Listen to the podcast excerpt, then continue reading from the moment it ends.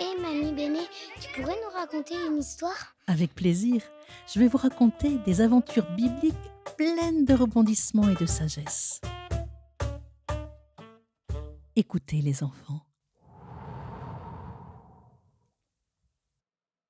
Shalom, la paix soit avec toi. Nous sommes arrivés au dernier chapitre de l'histoire de la Genèse, le premier livre de la saga de la Bible. C'est donc le dernier épisode de notre première saison intitulée L'histoire des commencements. Aujourd'hui, je vais te raconter la vie de Joseph, l'un des douze fils de Jacob. C'est le petit-fils d'Isaac et l'arrière-petit-fils d'Abraham. Tu suis? Ça fait travailler la mémoire. On le fait dans l'autre sens?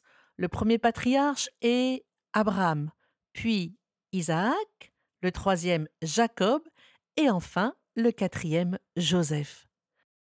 Souviens-toi, Jacob, après s'être réconcilié avec son frère jumeau Ésaü, est rentré au pays de Canaan avec ses nombreux enfants. L'un d'entre eux, Joseph, est le petit chouchou de son père. Il paraît que c'est le portrait de sa mère Rachel, qui n'est plus de ce monde. Il est très beau. C'est le préféré de Jacob et cela rend furieux tous ses grands frères. Ils sont très très jaloux. Tu te souviens combien Joseph a de frères? Il a onze frères. Oui, dix grands frères et un petit frère.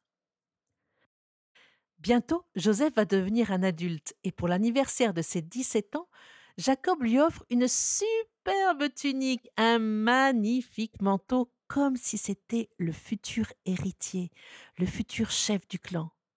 Pourtant, ce n'est que l'un des petits derniers. Ses grands frères sont en colère, ils fulminent et ils le détestent. Un jour, en toute confiance, Joseph raconte naïvement à ses frères le rêve étrange qu'il a fait. Écoute bien, si tu veux, tu peux fermer les yeux pour imaginer ce songe. Il leur dit la nuit dernière, j'ai rêvé que nous étions en train de ramasser des gerbes de blé et de les lier au milieu des champs. Et voici que ma gerbe se dressa debout, toute droite, pendant que vos gerbes se prosternaient devant la mienne. Tu imagines ce champ de blé doré qui scintille au soleil, avec tous les fils de Jacob qui moissonnent et rassemblent les épis en gerbes Tu les vois? Et maintenant, tu vois les gerbes des frères se prosterner devant celles dressées par Joseph?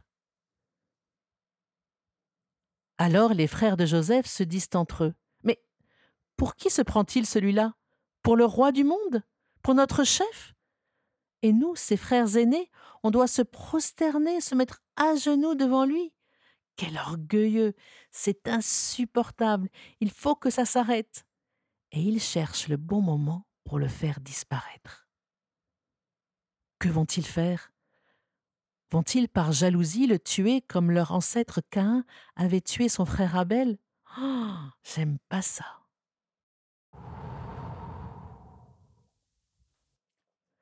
Un jour, leur père Jacob envoie Joseph prendre des nouvelles de ses grands frères qui gardent les troupeaux dans de lointains pâturages.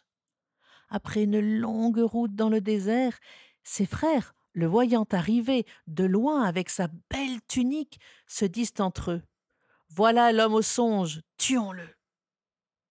Joseph ne s'y attend pas du tout. À peine arrivé, ils l'attrapent et veulent le tuer, mais l'un de ses frères, Ruben, l'aîné, les arrête et leur dit Ne le tuons pas, ne versons pas son sang, n'oublions pas que c'est notre frère.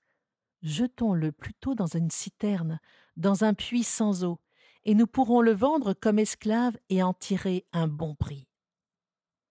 Ses frères alors lui arrachent sa belle tunique et le jettent brutalement dans la citerne.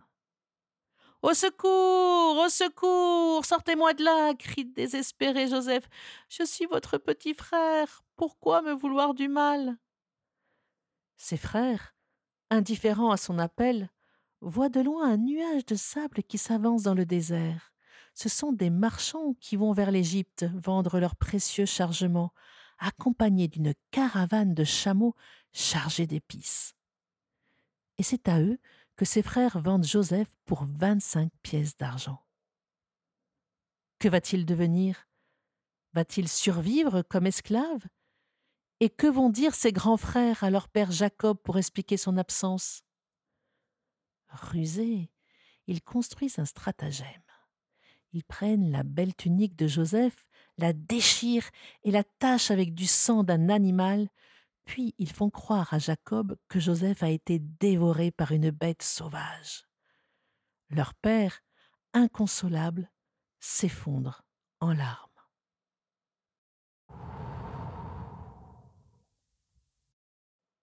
Alors que devient Joseph vendu par ses frères? À leur tour, les marchands le vendent comme esclave à un riche Égyptien appelé Potiphar qui est au service du Pharaon. Son maître va très vite lui faire confiance car Joseph est un homme droit qui travaille bien. Dans son exil, loin de son pays et de sa famille, Dieu ne le quitte pas. Au contraire, il est tout proche de lui. On dit même que Joseph a un don exceptionnel, celui d'interpréter les rêves envoyés par Dieu. Or, un jour, le pharaon d'Égypte fait deux rêves étranges qui le troublent. Et aucun sage ni aucun magicien de sa cour ne réussit à les déchiffrer. Alors on lui parle d'un esclave hébreu nommé Joseph qui a la réputation de savoir lire les rêves.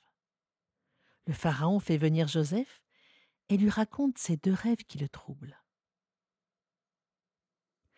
Il dit J'ai vu sept belles vaches énormes qui se tenaient au bord du Nil, et ces vaches grasses se sont fait manger par sept vaches toutes maigres, malades, affreuses à voir. Quel rêve bizarre Sept grosses vaches qui se font avaler par sept vaches qui n'ont que la peau sur les os Et le pharaon continue. J'ai vu aussi sept beaux épis de blé mangés par sept épis de blé tout desséchés, tout racornis. Esclave, que veulent dire mes rêves? Personne n'a réussi à les décoder. Joseph réfléchit quelques minutes et lui dit d'une voix ferme. Votre Majesté, c'est un message de Dieu pour vous prévenir d'un grand danger. Oui, un grand danger menace la région. Il va y avoir sept années de très belles moissons, mais qui vont être suivies par sept années de sécheresse, où rien ne poussera, des années de famine, où il n'y aura plus rien à manger. Mais, Majesté, si l'on fait des réserves pendant les sept premières années d'abondance, votre peuple pourra manger et survivre les sept années de famine. Enfin, tout s'éclaire pour le Pharaon grâce à Joseph. Il est subjugué par sa sagesse et son intelligence. Il lui dit d'une voix pleine d'autorité. Je te nomme Premier ministre et te donne les clés du royaume. C'est toi qui vas organiser les réserves de blé pendant les années de belles récoltes qui nous permettront de survivre durant la famine. Joseph n'en croit pas ses oreilles. Lui, l'esclave, l'étranger, va devenir l'un des chefs de la puissante Égypte. Est-ce un rêve? C'est le cas de le dire. Non, c'est bien la réalité. Le Pharaon enlève son anneau, signe de son pouvoir, pour le passer au doigt de Joseph. Puis il le revêt d'habits magnifiques et le fait monter sur un char où des serviteurs crient sur son passage Prosternez-vous Prosternez-vous Incroyable Cela ne te rappelle rien? Tu te souviens du rêve que Joseph avait fait dans sa jeunesse? Les fameuses gerbes de blé qui se prosternaient devant la sienne? C'est bien ce qui est en train d'arriver? Joseph est devenu un homme puissant, sage et respecté, lui le petit frère vendu comme esclave par ses grands frères. Quelle histoire Mais ce n'est pas fini. Joseph est maintenant Premier ministre, intendant du royaume d'Égypte, et il travaille d'arrache-pied. Il organise d'immenses réserves de blé qu'il fait entasser pendant les sept années d'abondance dans les greniers de tout le pays. C'est le roi de l'organisation et de la prévision tout le monde lui obéit au doigt et à l'œil sans broncher. Et quand cette année plus tard, la sécheresse tant redoutée arrive, les Égyptiens sont prêts pour y faire face. Dans toute l'Égypte, les stocks de blé sont pleins à craquer. Mais ce n'est pas la même chose dans les pays voisins qui souffrent terriblement de la famine. Eux, ils n'ont pas été aussi prévoyants. Et ils commencent à souffrir de faim comme la grande famille de Jacob restée au pays de Canaan.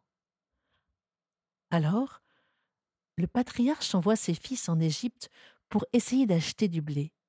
C'est leur dernier espoir, leur dernière chance de ne pas mourir de faim.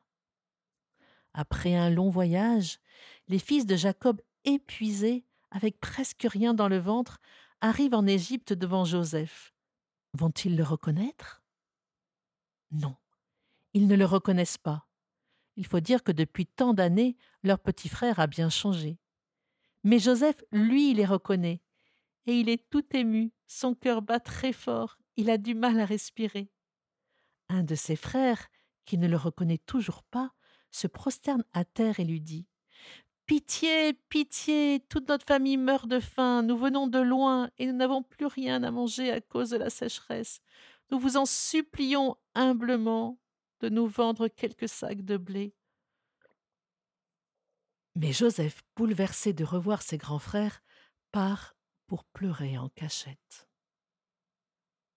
Puis il reprend son souffle, revient dans la pièce et les soumet à un véritable interrogatoire. Il les met à l'épreuve. Va-t-il leur pardonner d'avoir voulu le tuer? Va-t-il leur révéler sa véritable identité?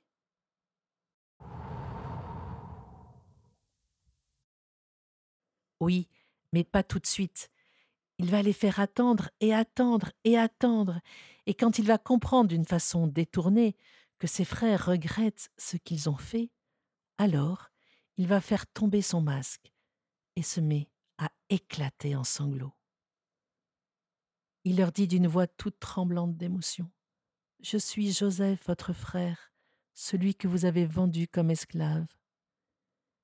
N'ayez pas peur, je ne veux pas me venger. Qui suis-je pour vous juger? Suis-je à la place de Dieu? Je vous ai pardonné. Vous vouliez me faire du mal, mais Dieu l'a transformé en bien. Oui, Dieu l'a transformé en bien. Il m'a fait devenir intendant du Pharaon pour que je puisse sauver de nombreuses vies de la famine, et que je puisse vous sauver, vous, ma famille. Retournez chez notre Père et dites-lui que je suis vivant et que je vous attends tous ici en Égypte. Oui, je vous pardonne de tout mon cœur. Et ils tombent tous dans les bras les uns des autres en pleurant et en s'embrassant. J'aurais bien voulu voir ça. Oh, quel soulagement, quelle joie profonde, la joie de la réconciliation. Et quand Jacob va arriver en Égypte, le père et le fils vont encore pleurer de joie. Oui, Jacob retrouve son fils bien-aimé qu'il croyait perdu. Quel bonheur. Et Joseph lui met sur ses genoux ses deux petits-enfants, Éphraïm et Manassé. Leur grand-père Jacob, presque aveugle, tout ému, leur donne de tout cœur sa bénédiction. Et il dit à Joseph Je n'espérais plus revoir ton visage, et voilà que Dieu me permet même de voir tes enfants. Ça y est, le premier livre de la Bible, la Genèse, est fini. La prochaine saison, nous allons ouvrir le deuxième livre de la Bible appelé l'Exode.